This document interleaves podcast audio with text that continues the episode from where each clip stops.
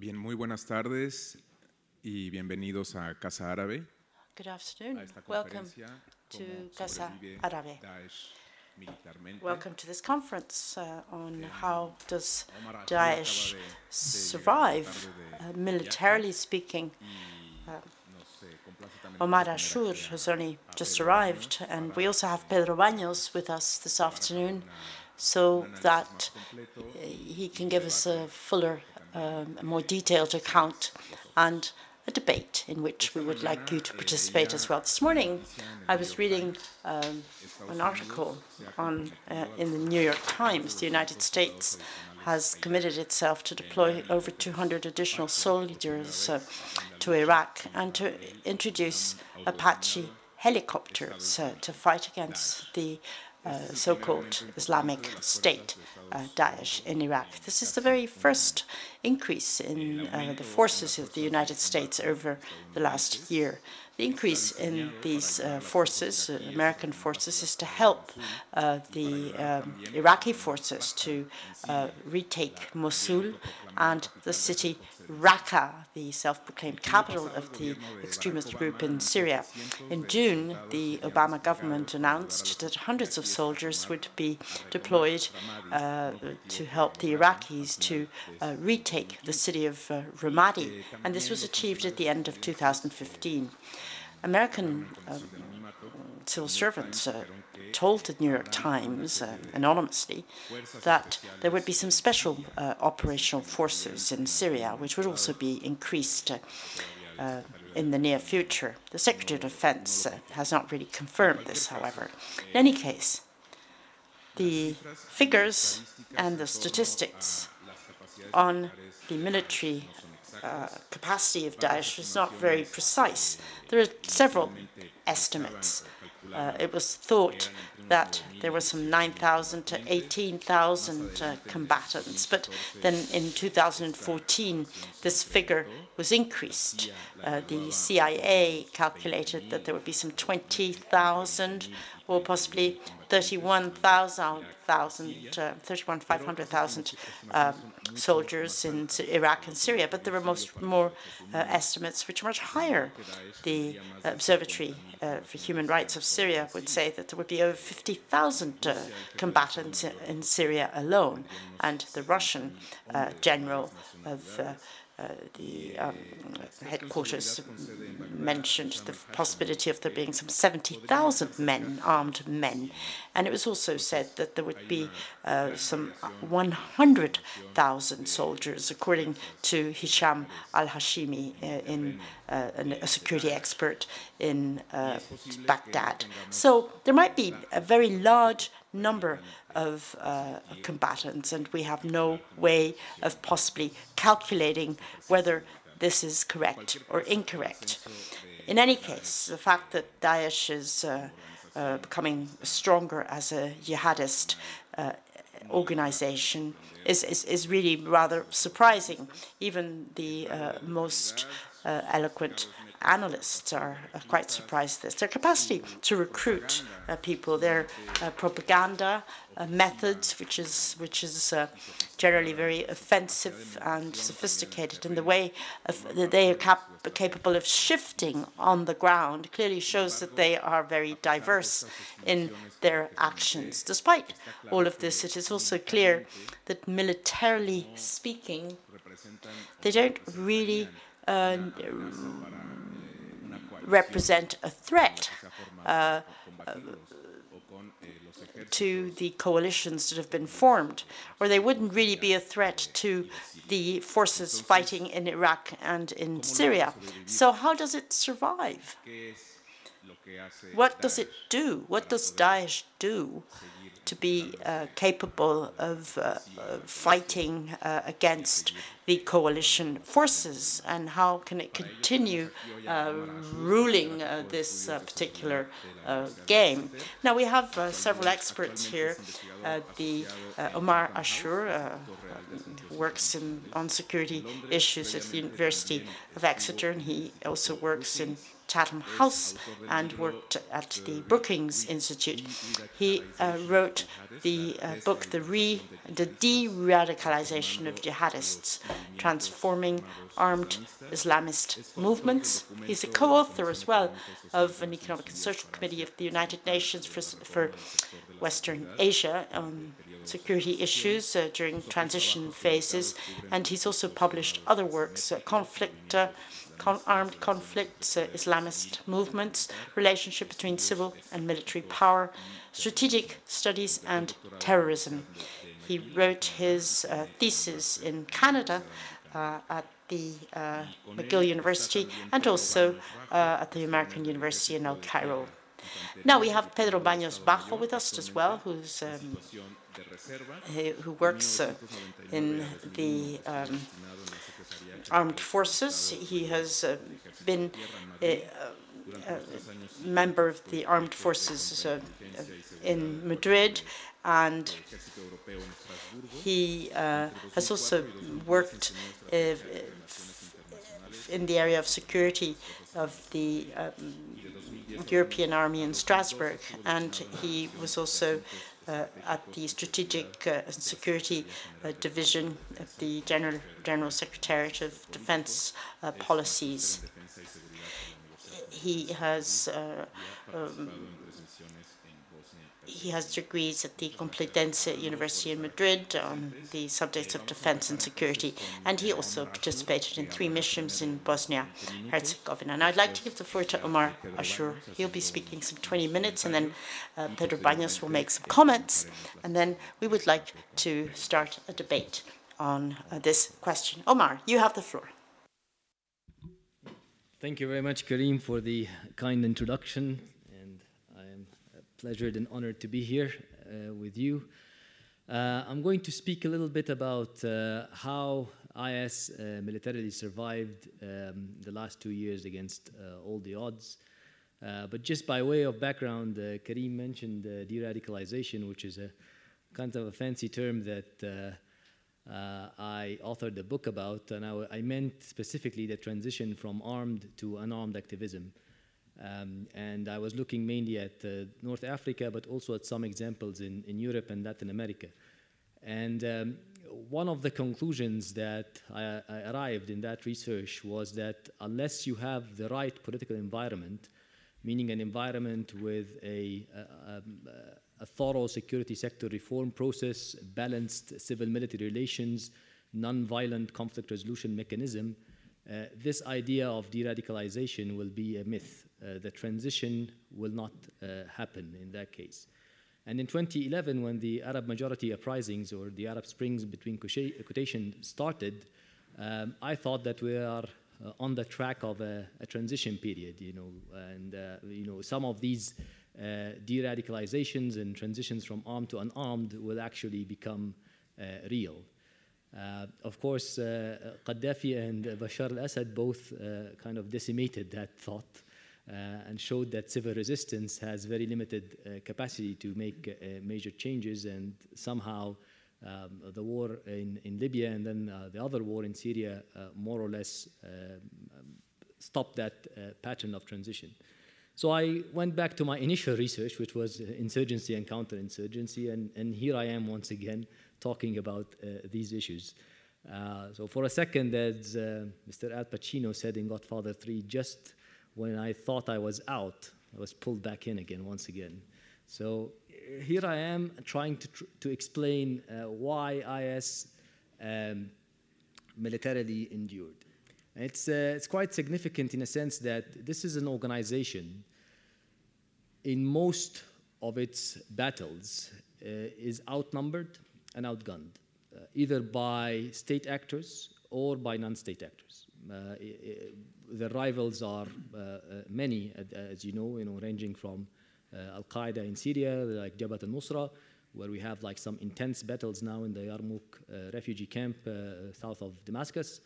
Uh, all the way to um, you know state actors, uh, whether regimes or uh, international coalitions. Um, we have, if you want to put it in comparative perspective, the Taliban regime in Afghanistan collapsed in um, about two months, or lost control, let's say, not collapsed, and lost control of its de facto capital in Kandahar in about two months after the coalition airstrikes started, and with the help of uh, the Northern Alliance, which was a, a, a coalition of decentralized uh, militias uh, helping the, the, the, the, the, coalition. Um, that's in Afghanistan. In, in Iraq, if you want to do a comparison with the Ba'ath regime, the Saddam Hussein regime, it lost control of its de jure capital in, uh, in less than a month and a half, um, uh, also against the coalition airstrikes and with a, a, ground invasion by the US, led by the US and, and, and the UK. Um, in comparison, the Islamic State has been uh, in control of both uh, its capitals, the Iraqi one uh, in Mosul and the uh, Syria one in Raqqa, uh, after about 18 months of significant bombardment. And many sometimes challenge the, the, the term significant. Uh, well, the numbers really don't lie. Antony Blinken uh, said that um, uh, the, the, deputy um, um, uh, deputy state um, uh, deputy secretary of state in, in the U.S. mentioned that um, there was about 8,600 strikes in, in about 15 months throughout 2015. Uh, this translates in uh, 20 strikes per day, uh, 62 bombs per day on, on IS targets. And it had some um, damage done. Um, we're talking about estimates range from 20 to 25,000 deaths among IS alleged uh, fighters and um, significant destruction of some of their uh, resources, uh, limited capacity to fight in a, in a, conventional way using armored artillery, more and more reliance on, uh, to, on guerrilla tactics and urban terrorism tactics. So it had some um, uh, consequences in that sense. But it's not, the fight is not over, as we all know. Um, we also had, you know, the Obama administration, President Obama coming out and saying that they lost about 40% of their uh, territory in Iraq. Uh, this did not prove to be very accurate. It, uh, it is much less. You know, independent analysts put it together between Iraq and Syria uh, at about 14% uh, losses throughout uh, 2015 in terms of territory, in terms of controlling territory, about 14% losses, but also expansion in some areas, including areas like northeast Sinai in Egypt, uh, but also areas in central Libya where Sirte, uh, you know, one of the uh, major cities in the center, the birthplace of Colonel Gaddafi, um, was also taken in 2015 and an expansion about 100 kilometers east of, um, uh, about 150 kilometers east of Sirte in Bin Jawad, which is close to uh, Benghazi, and on the other end, west of Sirte, about 100 kilometers in the uh, areas. So you have uh, some expansion as well uh, in other areas, and then nominal uh, control and allegiances in places like East Nangarhar in, in Afghanistan, north, uh, north, northeast, uh, northeast of Nigeria as well. Um, so more or less alliances here and there in a very um, um, decentralized fashion, if you wish. Uh, but also, we, the, the, the, puzzle continues in a sense that if you looked at the specific battles, uh, how did they fight? Um, you will always find that they, they should not have won. Uh, to put it very simply. Uh, in a place like uh, Mosul, you had one attacking IS fighter against 25 soldiers and officers in Mosul. And one attacking, the, the soldiers, the 25 were defending. In the case of Ramadi, uh, you had, which was retaken from them uh, recently, um, also the numbers don't, don't make sense. Um, it was taken, Ramadi is, if you saw any pictures, the city basically was destroyed uh, was destroyed to weed out around 400, somewhere between 400 and 500 uh, IS militants who were um, struggling uh, inside. Uh, but if you looked at the, the, the, manpower ratio, again, 20 soldiers attacking to one uh, um, IS fighter defending. in some areas, like, um, for example, Raqqa, when they controlled it, they were about 12 to 1. Um, one attacking against 12 who were more or less decentralized uh, anti-Assad uh, uh, groups and, and fighters in Raqqa, and it was taken from them, but they were also outnumbered IS in that sense. In, in places like Sinai, for example, the, the manpower issues are just ridiculous. You know, you had 100 to 1 sometimes. In, in some of the battles, uh, the, the, the, famous case was that of uh, in, in Sheikh Sheikh town, in the northeast in, in, June 2015, where you had about one IS to over 100 soldier and officer. So also the numbers don't make a lot of sense. So the question is, so what's going on here? So basically, if you looked at the uh, studies of uh, insurgency, well, I, I, I, specialize in insurgency, studied them in about four continents. So you go back to your roots if you wish. If you want to, if, you, if you're struggling to understand something, you go back to your areas, uh, the areas where, where, where, where, you, where you understand. Um, there, there's some significant uh, data in terms of that the, there is a rise uh, uh, in the capacities and the abilities of non-state actors to beat state actors. Um, and there was, a, I think, a study uh, by Yale University um, where they looked at 286 uh, insurgencies between uh, the 1800s and 2005, and they found that in the first quarter of the 1800s, from 1800 to 1825, the state, in 90% of the cases, whoever controls the state won uh, or beated the, the non-state actor. If you looked from 1976 onwards to 2005, that pattern changed. Uh, the, the actual capacity of the state to uh, completely defeat uh, insurgencies is about 25%. So a drop from 90% to 25%. And there are many try to explain why is this happening. So you would have you have the uh, the military studies that um, link it to uh, population support. Uh, so the idea that you, you have the, the Mao's old idea that the insurgents need to uh, become uh, like fish in water uh, among the population. So they, they get the popular support in terms of logistics, in terms of recruitment, in terms of being attempting to hide within the population. And this what really is the main drive behind their capacity to beat unpopular state soldiers. Um, if you looked at the case of IS, this does not really explain uh, what's happening. Uh, not just talking about the, the, the, uh, the, the, the, thousands, the tens of thousands fleeing their areas and trying to go anywhere but under their control. Uh, but if you looked at the very few uh, uh, polls that was done in areas where IS controls, the, the, the most recent one is from Mosul, where a group of Iraqi researchers it's a minor sample, so we need to take the statistics you know, very cautiously. Um, where, but they, they found out that in June 2014, the support for IS in terms of uh, the question was as follows Is your interests aligned with IS? Is your interests or your ideas aligned with IS? That was the question. So the, the, the, the ones who answered yes were about 10% of the sample.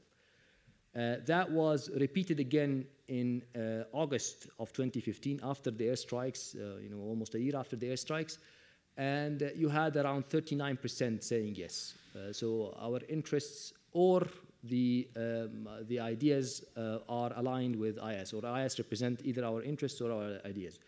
Mind you that within this sample, you will find, for example, the truck driver who uh, is is, basically uh, uh, driving uh, oil trucks, ISL oil under uh, the uh, market price, and, and, therefore for a, a truck driver who's you know driving this these oil trucks, this is a major bonanza, economic bonanza. So this guy, his interests is aligned, of course, with, with IS.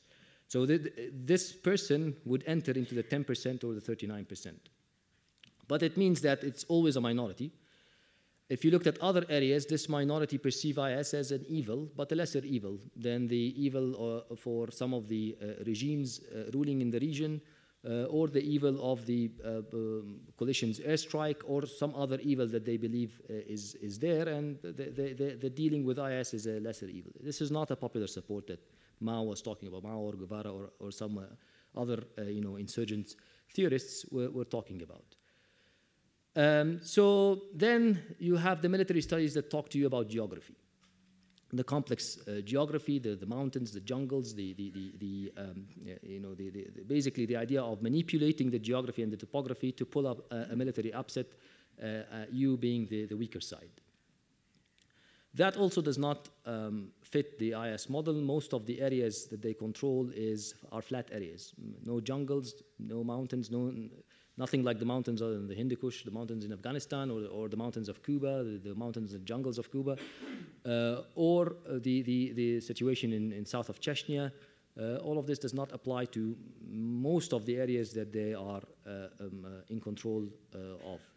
Um, aside from the urban territory, but we will come to that bit in a, in a second.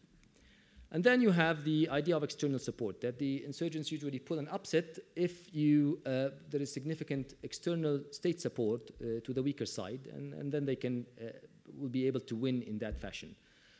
Um, and uh, there was a study as well by, by uh, RAND Corporation where they studied around 89 um, um, uh, insurgencies, and they, they saw that the, the, if there is external support, the ability to win among insurgents is over 60%.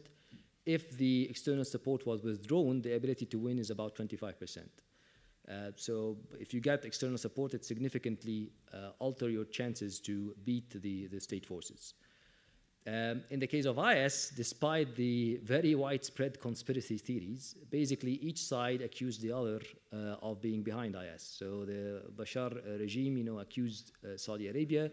Um, uh, Saudi Arabia accuses Iran. Uh, Iran accuses Turkey, uh, and so on and so forth. In, in a sense, IS is an independent actor. The idea that it is supported by a state uh, so far has not been proven. Um, the idea that they have a similar support to, let's say, the uh, Afghan Mujahideen back in the days by Pakistan and Saudi Arabia, or the, uh, the, the, the, Cuban rebels by the Soviet Union. Uh, that idea is not very, um, uh, th th there is no basically similar support from a state or a group of states. Uh, they play on the idea, on the conflicting policies of states. They are good at manipulating that. But aside from that, there is not much external support basically they fought against everyone, every almost everyone at one point or another, uh, including, as I said, you know, the groups affiliated with Al Qaeda, all the way to Kurdish forces in, uh, represented by the YPJ, for example, in the north of Syria. They fought against Bashar al-Assad for uh, quite significantly. They, they, they, bombarded Turkey quite significantly. Uh, fought against the Iranians. Uh, if the Saudis came in Syria at any point, they would fight against them. Blew up mosques in Saudi Arabia. So, in a sense, they are at war with uh, most of the regional uh, players uh, at one point or another. Um, uh, so, so the, the, idea of external support is not there. So then I, I started looking a bit in, the, in a sense in their how do they fight basically, and uh, to try to understand how do they pull these upsets. So, uh, looking a bit at the military strategy. The, the IS, basically the military strategy, the military strategy is a very long story. Uh, it's about 16 years of development. Um, if you put the cutoff line from 1999 or almost 17 years now, from the, the, the small camp in, in western Afghanistan, in Herat, that was led by Abu Mus'ab al-Zarqawi and had uh, some of the uh, mainly Palestinian, uh, Jordanian, and, and, Kurdish members uh, being trained there uh, all the way to the episodes in, in Iraq pre 2007, and then after uh, that, after 2010, 2011, and what happened in, the, in these periods. That was a, a build-up of three type of capacities. Uh, the first capacity, which was used in the beginning, was the urban terrorism capacity. How to manufacture the IEDs, where to put the IEDs, how to use the IEDs, improvised explosive devices, uh, how to deliver the IEDs via vehicle-borne improvised explosive devices or VIBIDs, um, uh, and how to turn them into a almost an accurate artillery at one point or another. Um, that on one side, but also a development of a uh, conventional guerrilla tactics, if you wish, uh, the hit and run tactics, how to embed yourself in an urban population, um, the, the attempts to assassinate, the attempt to use very fast, mobile, decentralized units to attack um, um, uh, regular forces. And that capacity, that skill was honed under, uh, you know, the American, uh, true uh, American military presence uh, in Iraq, so under basically the, the, the best in the business. so they were able to, to hone this capacity, and in many ways, interestingly, the, the, the 2007 surge and, and the awakening the, that happened in, in, Iraq in that period um, more or less left the fittest. So it was in a very Darwinian sense, it, the, the, the, the, fittest and the best within uh, ISI, the Islamic State in Iraq back then, uh, uh, capacity was the ones who survived this uh, wave of uh, anti-ISI activities. Um, and then you have the conventional military. The conventional military tactics really were, were boosted after Mosul, after the uh, attack on Mosul with, around uh, 800 to 1,000 uh, fighters and taking it uh, from somewhere between 20 to 30,000 uh, two divisions of the Iraqi army. Uh, and what the, these two divisions left in Mosul was quite significant. But also they had conventional military capacity before that in terms of the armored, the, the, the, the, the heavy artillery, um, uh, they, they, had that before uh, Mosul, but again was boosted uh, after the Mosul campaign. So the idea of, of combining these three types and aligning them in specific battles was extremely significant, and we can go a bit in, in, in details about that. How much time do I have? Five minutes, okay. Excellent, thank you. Um, so the idea of combining these three dimensions was uh, quite significant. So if you looked at for example, on, on tactical grounds. Uh, you know, we'll go tactical, operation, and then strategy. Um, in terms of tactical grounds, the idea of using the, the VBIDs, the uh, vehicle improvi- uh, vehicle-borne uh, improvised explosive devices, uh, in a way that uh, either in a in a in an offensive capacity, you usually employ small mobile mobile units that attack from three um, from the north, the east, and the south, and then leave, for example, the west uh, for uh, the retreat of the, of the enemy forces. And what happens usually when, when the retreat happens, because of the, the very uh, um, high level uh, firepower uh, uh, that, that is attacking from three sides, that exit is usually attacked by a line of vehicle um, borne improvised explosive devices. So it would be six cars hitting the same spot exactly against the, the, the, the defending forces. Um, when you do the, the, the opposite, these VBIDs as well are used quite significantly in defensive patterns, uh, and this is probably what will happen in Mosul if it was uh, stormed at one point or another. Uh, the, the, the, mining of these uh, cars, uh, buildings, is uh, quite significant as well in boosting their defensive capacities. Also, looking at the type of soldiers, what, we, what you have is a, a mixed type of or a hybrid type of soldiers. You have the guys who served in a regular army.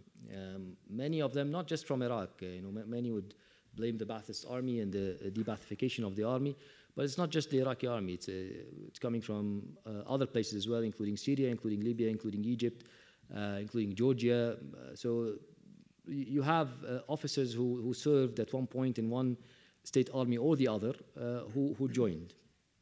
And those, of course, provide the conventional capacity.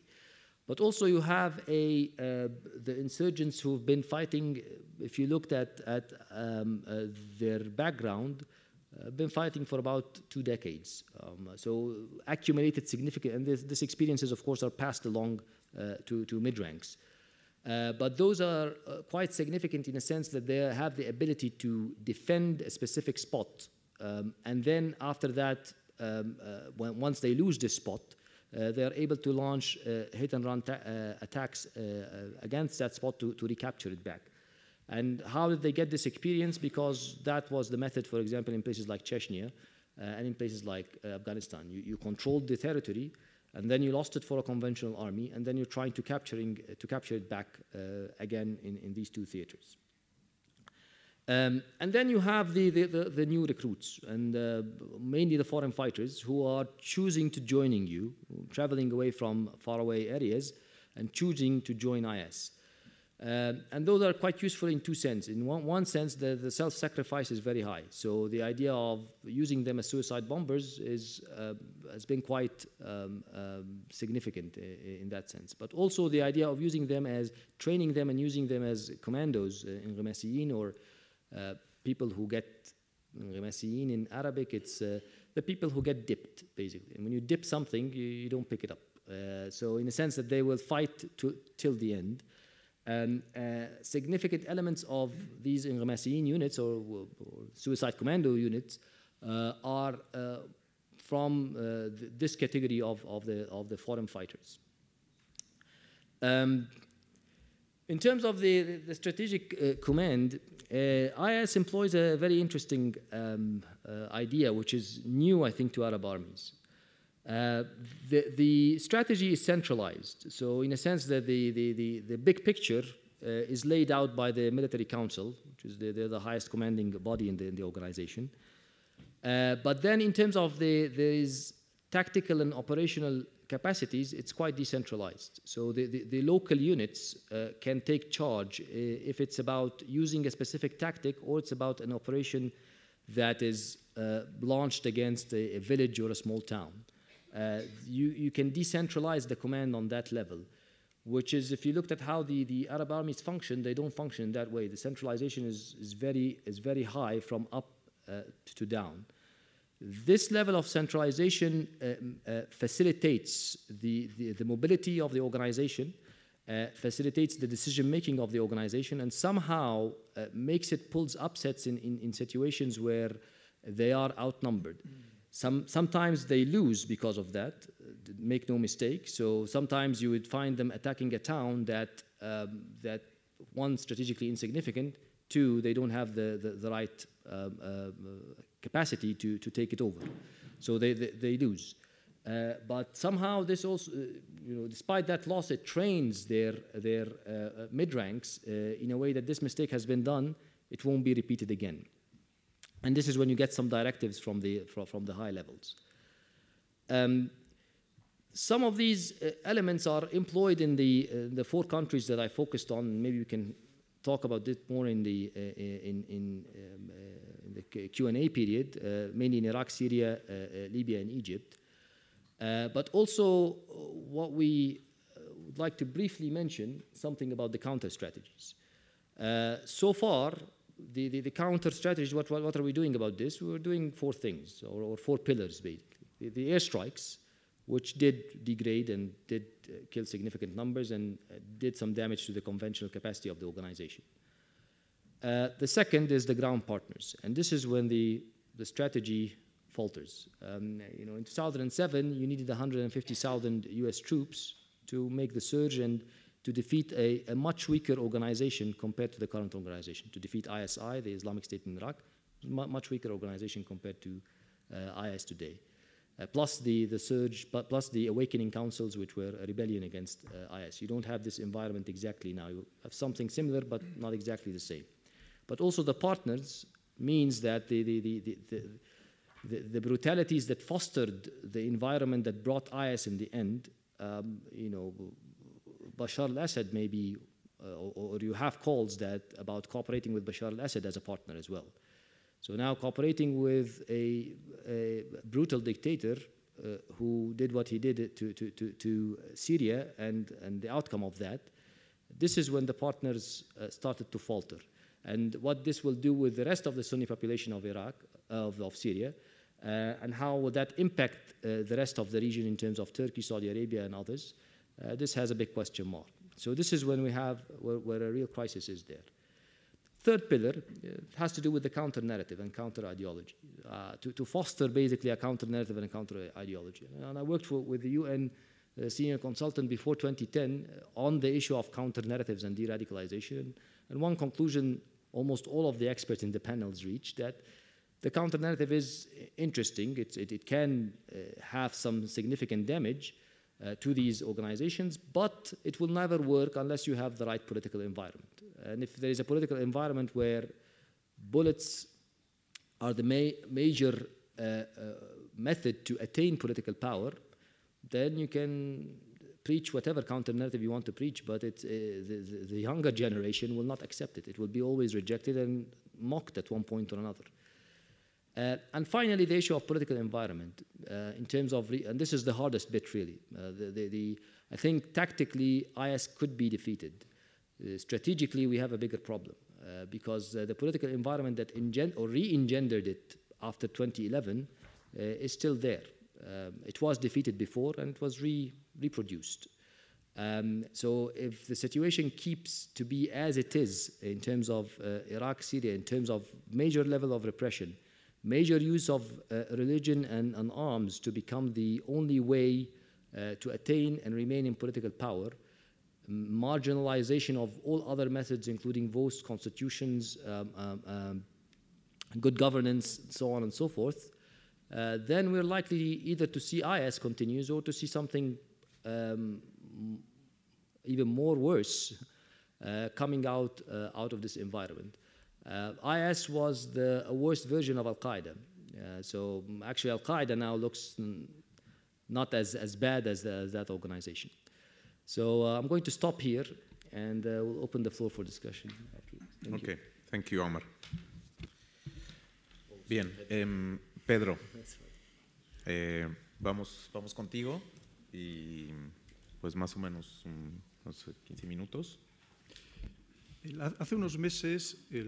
Well, some months ago, some 50 analysts of the uh, Central Command of the United States signed a manifesto, and they complained that most of the reports that were passed on to the public opinion on the progress that was being made in the fight against the Islamic State were simply too optimistic. And that is really the reality. And what I'm trying to say, uh, by way of introduction, I think that this is a really good conference. And the title of this conference is very good too, because I don't think we've ever really dealt with this subject in great detail. So thank you, Karim. Thank you to Casa Árabe. You've given us a very good introduction. And I believe that uh, there are too many um, sort of common points as to the Islamic State. The reality in the field uh, is information that we only reach from one, uh, only reaches us from one direction. We know very little as to what is actually happening within the country, uh, especially that area controlled by the Islamic State. And we must understand that they have over 8 million people under their control. And we need to highlight that these 8,000 uh, uh, or 8 million uh, people are not against the Islamic State. They probably live better under the Islamic State rather than the Maliki uh, state or the Al Assad uh, uh, state uh, in Syria. So basically, what I'm trying to say, to put an end tactically uh, to the militia of the Islamic forces is probably quite simple, but to to close off and to completely eliminate strategically uh, the Islamic State. I think is practically impossible because what would basically happen is that another organization with a different name would try to resolve a series of problems that exist in these two countries and have existed for generations. And that are the roots, those are the roots of this Islamic State. So you've said, it has been said, that there's no real proof that any country has supported uh, the Islamic State. Well, okay, if we uh, think about open, clear, determined uh, support, in the case of Russia, for instance, supporting the al-Assad state, or the United States uh, supporting the al-Abadi uh, government in Iraq. Well, obviously, uh, it is not as clear as that, but that there is no proof of open uh, support doesn't really mean that there may have been passive support, connivance, if you like, so that the Islamic State was born, was developed, and expanded the way it has because that is absolutely uh, uh, impossible to to um, ignore. Uh, many institutions have analyzed a large number of conflicts, and uh, the fact that a group can actually reach this level, it must have received support of the population on the one hand, and I think that is the case, but also it must have received support from abroad. Now, when we talk about this uh, support, uh, well, no effort has really been made to prevent uh, foreign uh, fighters from reaching the regions. And I'm not really talking about the Europeans, because the Europeans are really a minority within the foreign combatants uh, within the Islamic State. But I'm talking about those that come from the surrounding countries.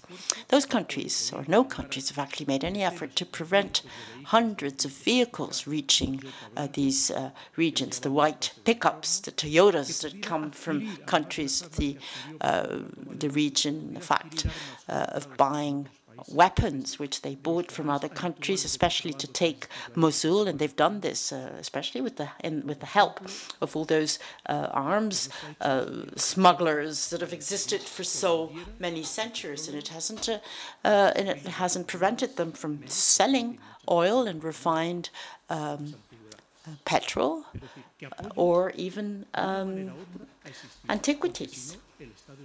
I mean, all of this, they must have received support for that, because not, the Islamic State wouldn't be what it is today. The Islamic State has also been a toy in the hand of many states, of many organizations, because it has been convenient to them, too. Their existence has been convenient to them. And if it wasn't convenient, would they've certainly been able to take advantage of this, because basically in this conflict in Iraq and in Syria, what we see are basically all the polemological factors uh, which we could possibly think of.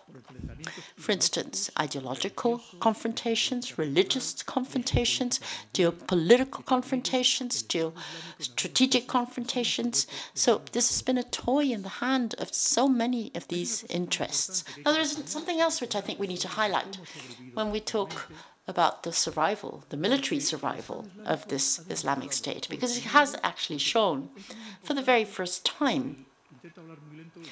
I'm actually, you know, I tend to speak really fast, but I'm uh, talking uh, a little slower in order to make it easier for the interpreters to do their job properly.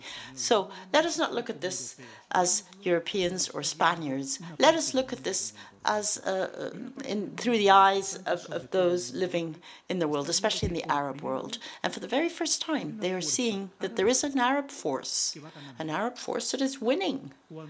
When in uh, the wars uh, against Israel, for instance, it has never been uh, sufficient efficient. Uh, they haven't been sufficiently efficient to fight the Israeli uh, soldiers. So being they're being attacked by the most powerful um, allies uh, that exist in the world.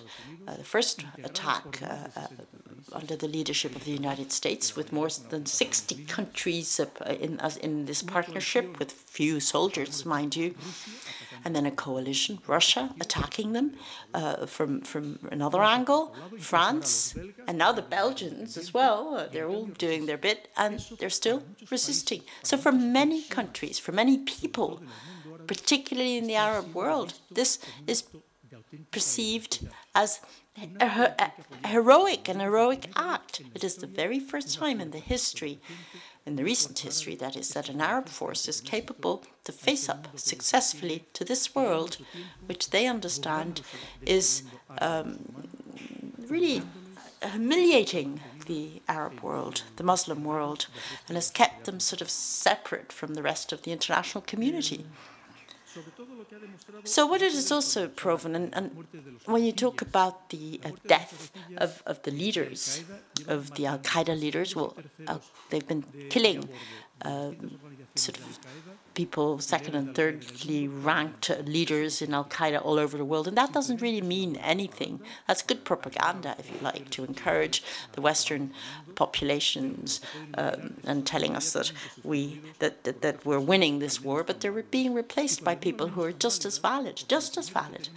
Uh, because basically, what we need to look at the, this uh, the, the, the, the, those uh, governing the Islamic State are being really, really masterful, both strategically, as far as logistics are concerned, in war economy, and everything. They're being very masterful.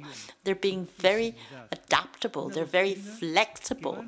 And they have a doctrine which changes which adapts depending on how they're being attacked. Let me just give you one figure. Over the last nine months, since September 2015, In nine months, the number of suicide attacks in Syria and Iraq have been multiplied by four. So it's true that they are under pressure. They've lost some uh, uh, territory, but not that much. What they've done is adjusting to this fight, and they're going to be reacting uh, the way they can, uh, which, which they've been doing ever since 2003 through symmetry, uh, an asymmetric uh, war using terrorists. And they're going to be attacking all of those which they consider are their enemies, and they're going to do this wherever they can. So if it's this scenario, it'll be there, but if not in Europe, and if Europe uh, is completely locked off, well, they'll still be attacking Western interests or Europeans wherever they can. They will still attack whoever attacks them, because that is the way in which they try to survive as a state, which is their purpose at the end of the day. A state which I think is working better than a lot of failed states that exist in this world because it offers services to the citizens, it gives education, health, uh, even the collection of garbage, buses, they have their own coin, they have their own army, and it's a very well organized army, very well structured army, because as I say, the people that are uh, directing this Islamic State are extremely masterful. They're very, very good leaders. Now, this doesn't mean that they're fanaticists, that they're not fanaticists themselves and use fanaticists. If you get fanaticists and, and, to fight for you, well, that's the ideal soldier. If they're prepared to die without asking any questions, simply knowing that they've got uh, a mission to fulfill, uh, they will be very happy to die because basically they will be from uh, being a zero, from zero to hero, as you uh, may say. So they can be turned into a hero, both the person involved and their family. But as I uh, said before, even though they may be fanaticists, this has never meant that they're not intelligent or not capable. And it is also true that intelligence and uh, capability as such excludes fanaticism as such, both in religious groups or in military groups. So basically, if we talk about airstrikes, we've talked about airstrikes, the number of airstrikes. Uh, they're not all uh, air attacks as such because of lack of because of lack of intelligence or not a clear target. They don't decide to um, drop the bombs or, or use their uh, weapons. But they haven't really been as efficient as one would have expected, despite the, the incredible economic uh, cost. And why is this so? Well, basically, because the Islamic State, again, has adjusted to these air attacks, airstrikes, you know, dividing themselves into small mobile units. And sometimes, even if they go to a place to fight. They go in civilian buses, and it's very difficult to, to, to know who they are. This has happened in Kosovo. Somebody in a, in, in a plane in a fighter plane, it's impossible to know whether this is a bus full of civilians or if it is a bus full of soldiers going to a particular battleground. So there's not enough uh, on the ground information because it is extremely difficult. These are desert areas. These are areas where it's very difficult to hide. There is no vegetation. there's no intelligence, therefore. Uh, and therefore, you don't have anyone who can tell you what you need to strike. Remember the story uh, which was uh, written by Russia, the Palmyra operation, the Russian Rambo, uh, the special Russian forces, who for many days was pretty close to Palmyra and actually lighting up some of the targets, but the area of Palmyra is mountainous compared to the rest of this scenario, both in Iraq and Syria. These are especially the, the, the, the along the rivers, the Euphrates and the Tigris uh, uh, uh, River, the, the, the river beds are flat. So Apart from all of this, we must also understand that for an air force or for an airstrike to be uh, uh, operational, uh, and it never has really been, you need good uh, forces on the ground, really. You need good forces on the ground, and I've talked about the Taliban before. In Afghanistan, it was true that you had a very well prepared force on the ground, uh, supported by the special forces of the United States. This was the Northern Alliance. But in the specific case of Iraq, we haven't really been able to perceive that the Iraqi uh, army is sufficiently efficient. We've been told uh, that in some cases the, the difference uh, uh, in the number of forces of the Iraqi army and the Islamist State are, is 1 to 20 or 20 to 1. And that is an incredible figure. So look at the um, Iraqi army and its efficiency.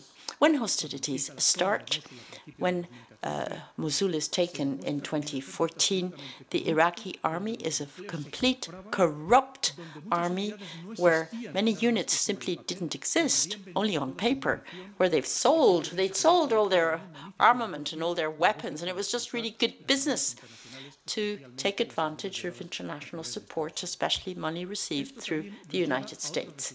So this brings us to a further point, which is the situation which we may not be familiar with at the moment, the internal politics in Iraq at the moment.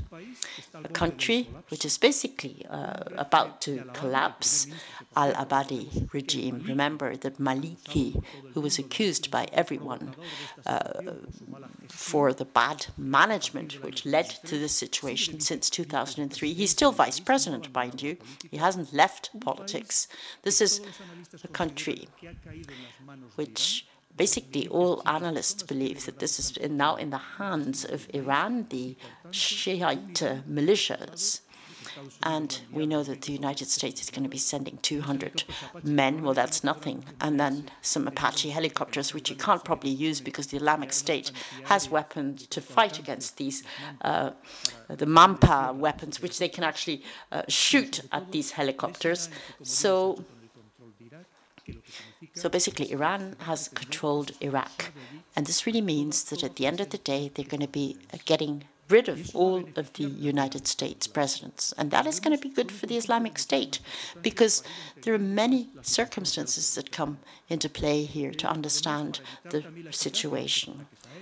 To, to, to, see whether the airstrikes have been efficient. What they've done is they've dug a lot of trenches, tunnels, or even underground oil pipes so that uh, where they uh, exploit the oil, they take it to mobile refineries, oil refineries, and if they're destroyed, they can be replaced within 24 hours at a very low cost. Because once again, as I say, you know, they're real, very masterful, very skilled. It's got nothing to do with the Taliban regime. Remember where the Taliban came from. They were just ignorant people coming from those madrasas that had been built uh, well, very often through money paid by countries from the Persian uh, Gulf, and then the, uh, the, the different Pashtun tribes that existed on on the border between Afghanistan and Pakistan. These were students st studying the Quran. They were not combatants. They didn't have any experience, and they didn't really have a structure uh, or an organization, which the Islamic State does have all of it created by people who uh, were former uh, militaries and by uh, people, uh, opponents of the Baath government and the Saddam Hussein government. They've actually been able to adapt their conventional strategies and techniques used by this army and sometimes some of their soldiers and their, uh, uh you know, even their intelligence uh, have been trained in, in Europe or in Western countries, and they've been able to apply their conventional uh, ways of attacking uh, and adapted them to the situation on the ground. Now let us look at the number of combatants and let us see who is a combatant in this case. Let us first of all draw a distinction between uh, somebody who's a professional, somebody who fights 24 hours a day, seven days a week, and those who are simply there for specific operations in different provinces where the caliphate exists. There are 12 provinces, and each province has its own army, which only fights, and this is again divided into seven branches, and they only fight in their area. So these are people that are protecting their own interests, their home, their family, their land, and they are familiar with the land. And that, of course, is also important to understand the efficacy of all these units. So all these soldiers are not fighting permanently. It is only once it is necessary, when a particular operation needs to be carried out or when they need to defend what is theirs. So understand this too. The Iraqi soldiers don't have that because the uh, Baghdad army, which is basically a Shiite uh, uh, army, uh, it's not going to be defending a land that is theirs. It's not the same attitude. You don't have the same um, aspirations in that case. So these foreign combatants, the number of foreign soldiers is really very, very small. It's a fraction. We're giving this such a lot of importance because certain Europeans have actually gone there. When some people tell me that uh, that it's a big problem, the Islamic State is such a big problem, and I said, well, if the only security problem we had was only 200 people who've gone to fight in Iraq and Syria, and we may uh, estimate some 20 have come back, and we actually know their size of their shoes, actually. And so that is not a problem for Europe. It's not going to get Europe uh, to bow its head necessarily. But Karim has already said this at the beginning. There may be some 30,000 foreign fighters in Iraq and uh, some 50,000 in Syria. These are Sunnis and we could explain why they're fighting in Syria and why these Sunnis are fighting in Iraq and who are they fighting against and why. And why can't we uh, close this whole uh, chapter uh, soon? Now, the, the, the, number of uh, combatants, some 80, 90,000 in total, Maybe some 5,000 of these are foreigners, and maybe some uh, maybe 15 to 18,000 foreigners have gone uh, to Syria. Some are frustrated, some are annoyed, and they've all gone back to their uh, respective countries. But from these combatants that have been on these scenarios, we must understand that they are generally people from the area, from the region. These are not Europeans. Well, perhaps there may have been some 5,000 Europeans that have actually gone to fight.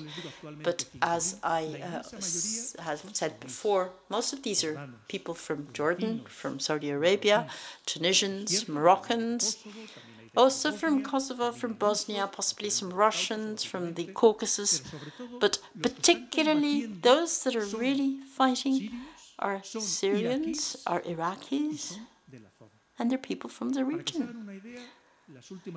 So the most recent intelligence estimates calculate that the percentage of people fighting in Syria that are actually Syrians is about 70%.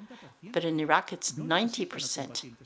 They don't need the foreign fighters because what they have uh, enough of is uh, the breeding ground uh, for the um, development of further soldiers if they need them. So let us understand this Islamic State comes from. Where does it come from? And this popular support. It is basically because of the Sunnis who've been uh, driven into a corner, who've been punished both in Iraq Ever since 2003, when the Shiites actually take over and completely exclude the Sunnis from the government and from society at large, and they don't get any of the advantages of the uh, money uh, obtained uh, through the selling of oil. So what would you do? You know, the people, uh, the intelligence services, the soldiers, uh, the civil servants, you know, they're being sent home, no money, but they do have the weapons. So what would you do? What would you do? You would go and join the insurgents. Well, you need to feed your family because at the end of the day, when the conflict starts in 2013, 2014 in Iraq, 70% of the youth, of Sunni youth, was unemployed. So when an Islamic State organization comes, which is in Syria, and says, "Look, we're going to be, you're going to be getting your privileges back. We're going, you're going to get your rights. You will be getting the money that we uh, gain from selling oil. We won't put you in jail. We won't torture you. We won't uh, force you to go to jail uh, if you're demonstrating uh, in Khalija, for instance. You know, that is no longer going to happen. So what would you do? What would your children do? Well, you'd obviously join this militia. And if you then go to Syria, well, it's exactly the same. Hatred between major communities already existed. Uh, let us remember uh, a detail, a specific fact. The massacre of Hama in 82 the Muslim Brotherhood promoted this. Uh, Sunnis are demonstrating to get economic advantages, and they're uh, crushed by the father of uh, al-Assad. And some 40,000 Sunnis were killed. You don't forget that. You don't forget that when you're in a region or on a scenario where hatred and the um, revenge, the feeling of revenge is so strong. So really, this is one thing we need to understand. If one day we really believe that there will be a possibility of putting an end to this conflict, and it's certainly not going to be solved through military forces. So well, I would like to give you some time so that you can ask me some questions, most certainly. But when we talk about suicide uh, bombers, it's true that they're being used uh, a lot, not only for terrorist attacks, but also, and this is very important, in combination with conventional operations. So what they do at the moment is they uh, start up a particular uh, attack through the use of suicide bombers, and then you get these special forces, soldiers who are very experienced, coming from uh, battlefields such as uh, the uh, battlefields in Chechnya, or people who have been fought have been fighting in Iraq, and they then attack those main points, main targets. And there are strategic targets, and that is when you start up these different uh, waves of conventional forces. So, contrary to what has been done uh, by these organizations, first they take they use the fanatics, and then they take those who are not so fanatic yet, so that the first wave can be a kind of example, and it gives them sort of boost a boost to continue fighting. So they're being really skilled so basically, they never start a conflict. The Islamic State left Ramadi because they did not want to fight. They knew that that could have been their death. They didn't need it. Well, it's part of their territory anyway, because the people of Ramadi were part. Uh, uh, remember the post conflict in Iraq? That was what was called the Sunni Triangle together with Fallujah and Samarra. They would recover that. They know that they'll recover that because most of the people living in this city are supporters, even Mosul. If, if it was so easy to take over Mosul, it was basically because of the support of the people of Mosul. I mean, they, they were there. They weren't against the Islamic State. So what is the Islamic State uh, focusing on at the moment? And what is there, something that they're not going to give up? Raqqa in Syria, and if you follow the river basin of the Euphrates River right to the border with Iraq. Why? Because Raqqa, which you can't uh, really attack through airstrikes, as you used to do in the Second World War, the way the cities were bombed, you can't take Raqqa because you're talking about over a million citizens. And if a lot of civilians die, that is going to be the best propaganda for the Islamic State in order to do what they haven't achieved up till now, which is for global jihad. And they haven't achieved this yet.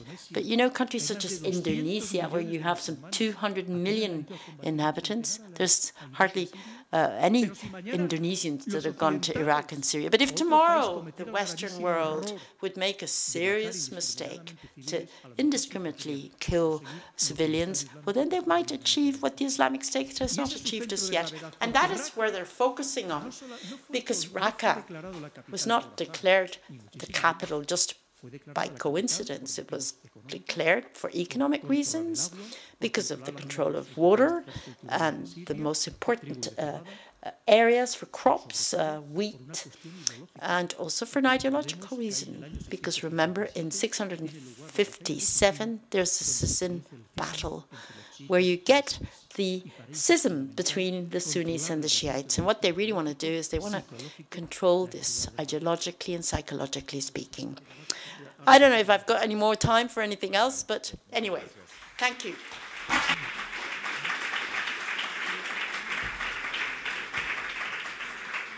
Muchas gracias a Pedro Baños y a Omar Ashour eh, por Thank la, you, la exposición. Thank you, Omar, luego, eh, for that puesto en evidencia presentation, because that has really shown us the de- de la- de la estrategia tan very sophisticated strategies that the Islamic eh, State actually has, and also the eh, reasons que son, que son, eh, And there are many reasons behind justamente de la- this, los incentivos que tienen the eh, incentives that they have, uh, the incentives eh, that the combatants have. es una minoría And as Pedro said, it's only a minority, really, of foreign combatants uh, when faced with the possibility of recruiting tanto a sirios como locally uh, both incluso de la Syrians. Iraqis, and others. eh, So anyway, I think we could uh, explicación, pero creo continue this discussion, but perhaps it would be interesting to give you the floor and see whether you would like to para las dudas que um, tengáis. Vamos a tomar unas, eh, ask any questions.